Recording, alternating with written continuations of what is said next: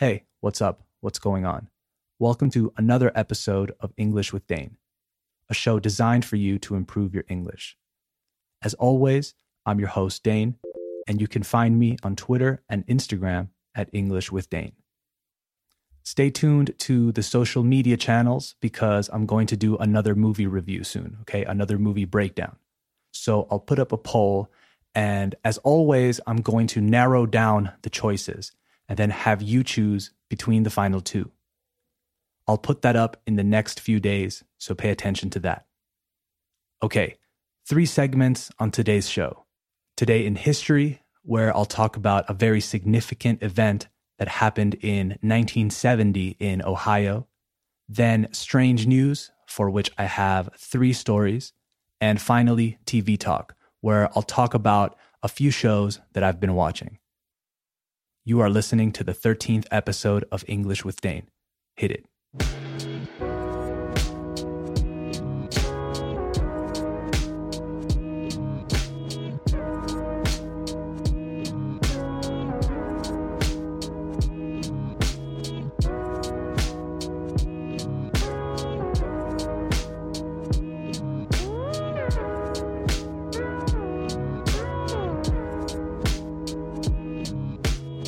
Okay, we have officially started the show. So let's get into today's first segment, which is Today in History.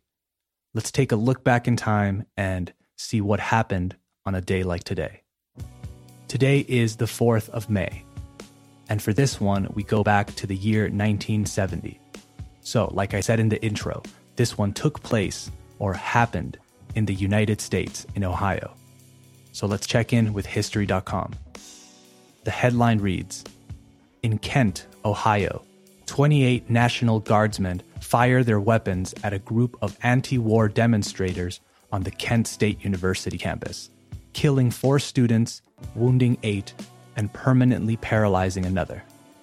To wound means to hurt, all right, to injure. So the National Guardsmen shot at a group of anti war demonstrators on the Kent State University campus killing four students, wounding eight, and permanently paralyzing another. Okay, some context.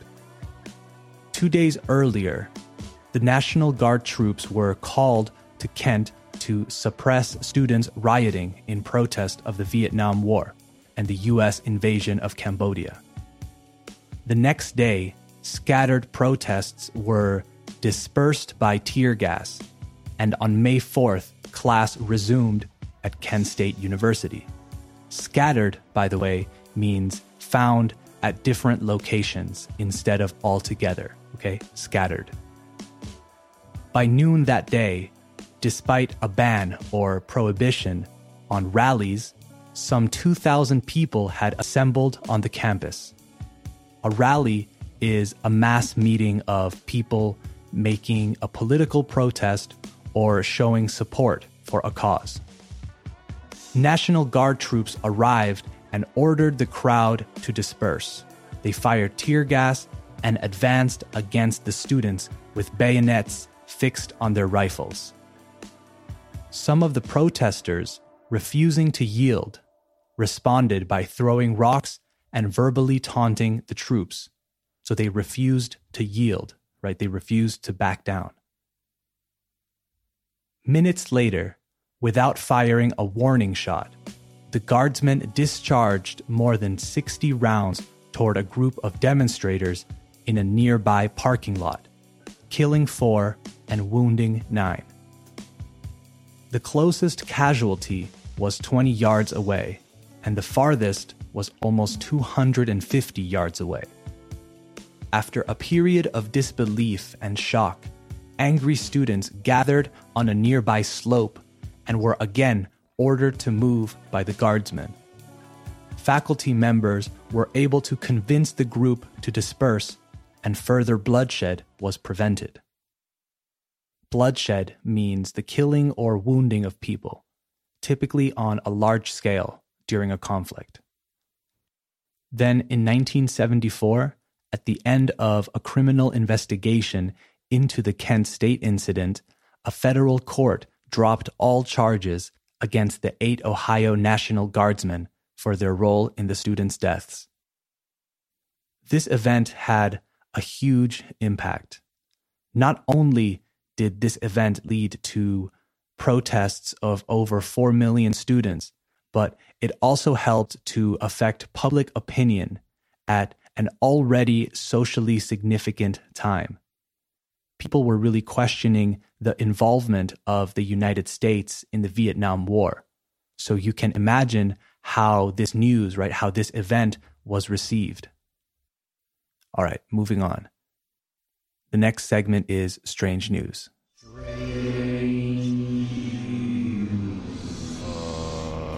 that can't be real. Okay, on today's episode, we have three stories. The first headline reads Toll evader ordered to pay $128,000 in tolls and fines. An evader is someone who evades, okay, someone who avoids. Authorities said Jarrett Stiff didn't pay for trips on the Pennsylvania Turnpike 2,264 times from 2012 to 2017 and accumulated nearly 128,000 in unpaid tolls and fines. Turnpikes are what you call toll roads in the United States. The word turnpike literally means toll. So this man accumulated a huge amount of money in tolls and fines or penalties. Then it says, in a deal with prosecutors, he pleaded guilty in April to theft of services and was ordered to pay over $11,500 and was sentenced to five years probation. Okay, so that one is pretty tame. Let's move on to another one. The headline reads Good Samaritan returns lost lottery ticket. The man who bought it wins jackpot. So, a good Samaritan, right? A helpful person. I think it's something from the Bible. Anyways, let's keep reading. It says A New Jersey man won a $273 million lottery jackpot that wouldn't have happened without the kindness of a stranger. Mike Weirsky, who is unemployed and recently divorced, bought lottery tickets at a supermarket near New Jersey's border with Pennsylvania. Then he was distracted by his cell phone, by his mobile phone, and left the tickets behind. He said, I put the tickets down, I put my money away, I did something with my phone, and I just walked away. That's what he told reporters on Thursday. Before the drawing or the announcement of the numbers, he says he looked for hours for the tickets at home, then returned to the store to see if they had them. To his surprise, he found that somebody had handed them in the day before. So someone found them and gave them to the cashier. The cashier then made him explain what numbers he had bet and what the tickets were to make sure that he was the right person and then she gave him the tickets and he left. On Sunday night, during a snowstorm, Weirsky finally checked his numbers and he realized that he was holding the winning ticket. He remembers sitting and watching TV for half an hour after that, just stunned at what had happened. Stunned means so shocked that you can't react, okay, you can't move. He said, I just didn't believe that it was me. After all of these years of playing, I finally had something that said, You're a bigger winner than just $2. He spent $20 per week on tickets, on and off, for several years. On and off means sometimes he did and sometimes he didn't. He continued saying, I'm just very thankful that there are honest people out there because I figured it was gone. So now he's trying to find the person who found his tickets and gave them to the cashier at the store. And I'm assuming that person is going to receive a generous gift. This happened on March 8th of this year, by the way. And I got that story from npr.org. Okay, I have one more. For this last one, we go down to Australia. And the headline reads Hit by an arrow Mobile phone dies, saving Australian man. Again, hit by an arrow, mobile phone dies, saving Australian man. An Australian man had a lucky escape while confronting a man armed with a bow outside his home as an arrow pierced the mobile telephone he was holding to take a photograph of the incident. Let me read that one more time because it's a pretty long sentence. It says, An Australian man had a lucky escape while confronting a man armed with a bow outside his home, as an arrow pierced the mobile telephone he was holding to take a photograph of the incident. So the 43 year old man had returned on Wednesday to find the man who he knew, so he knew this person, waiting outside of his home in Nimbin, a small East Coast town around 150 kilometers south of Brisbane. The official statement from the police said the resident held up his mobile phone to take a photo of the armed man, who then engaged or prepared the bow and was ready to fire. Allegedly, supposedly, the man fired the arrow at the resident, which pierced through the man's mobile phone, causing the phone to hit him in the chin it left a small laceration that didn't require medical treatment. The man with the bow, the 39 year old man, was arrested at the scene and charged. So this guy gets home and finds a man with a bow and arrow. There's a confrontation of some sort, and then allegedly, the man prepares the bow and shoots an arrow at the guy who had his telephone out trying to take a picture of what was happening. That's insane. I would have run inside immediately and called the police. Why would you confront someone with a bow? Okay, that one was from Reuters and it happened around the 13th of March of 2019. Okay, let's move on. Quick music break and I'll be right back with some TV talk.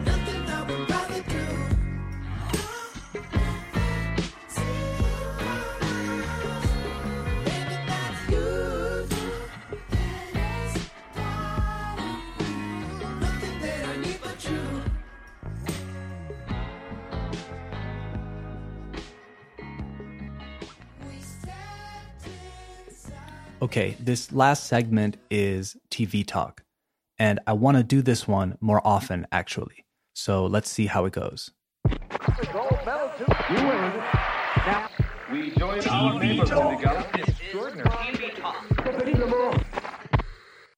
I was on Netflix the other day and I found something that I wasn't expecting, and I was very pleasantly surprised. It's a show called Lunatics, and I think it's great. It's a very specific type of funny, though, and you might hate it or love it, depending on your sense of humor. Let me give you some context on why I was pleasantly surprised. Several years ago, I was introduced to a show called Summer Heights High, which follows three people in a school. It follows a flamboyant and narcissistic drama teacher a young Polynesian boy with an attitude problem and a spoiled 13 year old girl from a private school. But it's not what you think because they're all played by the same actor, Chris Lilley, who is also the creator of the show. The characters never interact between each other. Instead, it's just three parallel stories happening in the same school. This show is filmed in a mockumentary format, as if they were filming a real documentary, but it's just not real. Every character is aware that they are being filmed, so you get characters looking into the camera, or breaking the fourth wall, as they say. So that show was from 2007. Since then, Chris Lilley has created three more shows one in 2011, one in 2013, and one in 2014. And since then, I hadn't seen anything new. So back to Lunatics, the show I wanted to talk about. When I saw the synopsis on Netflix and I saw that it was Chris Lilley's new show, I was sold. I was convinced. It's made in the same way as his other shows are, in that mockumentary style I mentioned before. And this time, it follows six different people around their daily lives. There's an animal psychic from South Africa. There's an 18 year old girl who is starting university in California, but she's seven foot three and has enormous legs. Seven foot three, by the way, in centimeters is like two meters and 20 centimeters.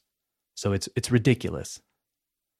There's also a young real estate agent who is maybe the worst person you have ever met in your life. And again, all played by the same actor. Okay, now that I'm hearing myself describe it, it sounds really stupid. And when one person plays different people, it can be kind of annoying and difficult to watch. But this guy makes it work. You can, of course, see that it's the same actor. They don't try and disguise him, right? They don't try to fool you, to trick you, but it works. I don't know why, but maybe it's because none of the other characters react to it. And since it's normal in the TV show, it also feels normal to you. So if you see it, check it out. It's called Lunatics. I've also been watching the new David Attenborough documentary called Our Planet, which I highly recommend. I'm sure a lot of you have watched it or are watching it, but if you haven't, you really should. It's exactly what you think it is, but even better. And the visuals, I think, are beyond words. Even if you're not very interested in animals, just the way it's filmed, right? The way it's shot is enough to keep you watching. This show, Our Planet, has eight episodes, and each episode shows you a different region of the world and focuses on a few examples of how our planet is changing and what that means for different habitats and the animals that live in them. I think I've seen five episodes so far, I think, and each one has impressed me more than the one before. Some parts are really hard to watch. I'm sure you've seen sad animal videos, but this takes sad animal videos to a whole different level. But despite that, despite the sad moments, I think it's really worth watching. So if you get a chance to watch it, if you're scrolling by on Netflix and you can't decide and you see it, click and let me know what you think. One more thing, I'm also really looking forward to season two of Big Little Lies. I don't know if it's a show that you're familiar with, but it's a show about the lives of a group of mothers who all have young children in the same school in Monterey, California. It stars Nicole Kidman, Reese Witherspoon, etc. And I think it's a really good show. And I wasn't expecting to like it that much, but I did. So now I'm waiting for season two, which is supposed to come out on June 9th. And I know that because I researched it. Okay, that's our show for today. Tune in on Wednesday for episode 14 and in the meantime, you can support the show by subscribing and sharing it with someone who you think would like it. Okay, talk soon. Bye bye.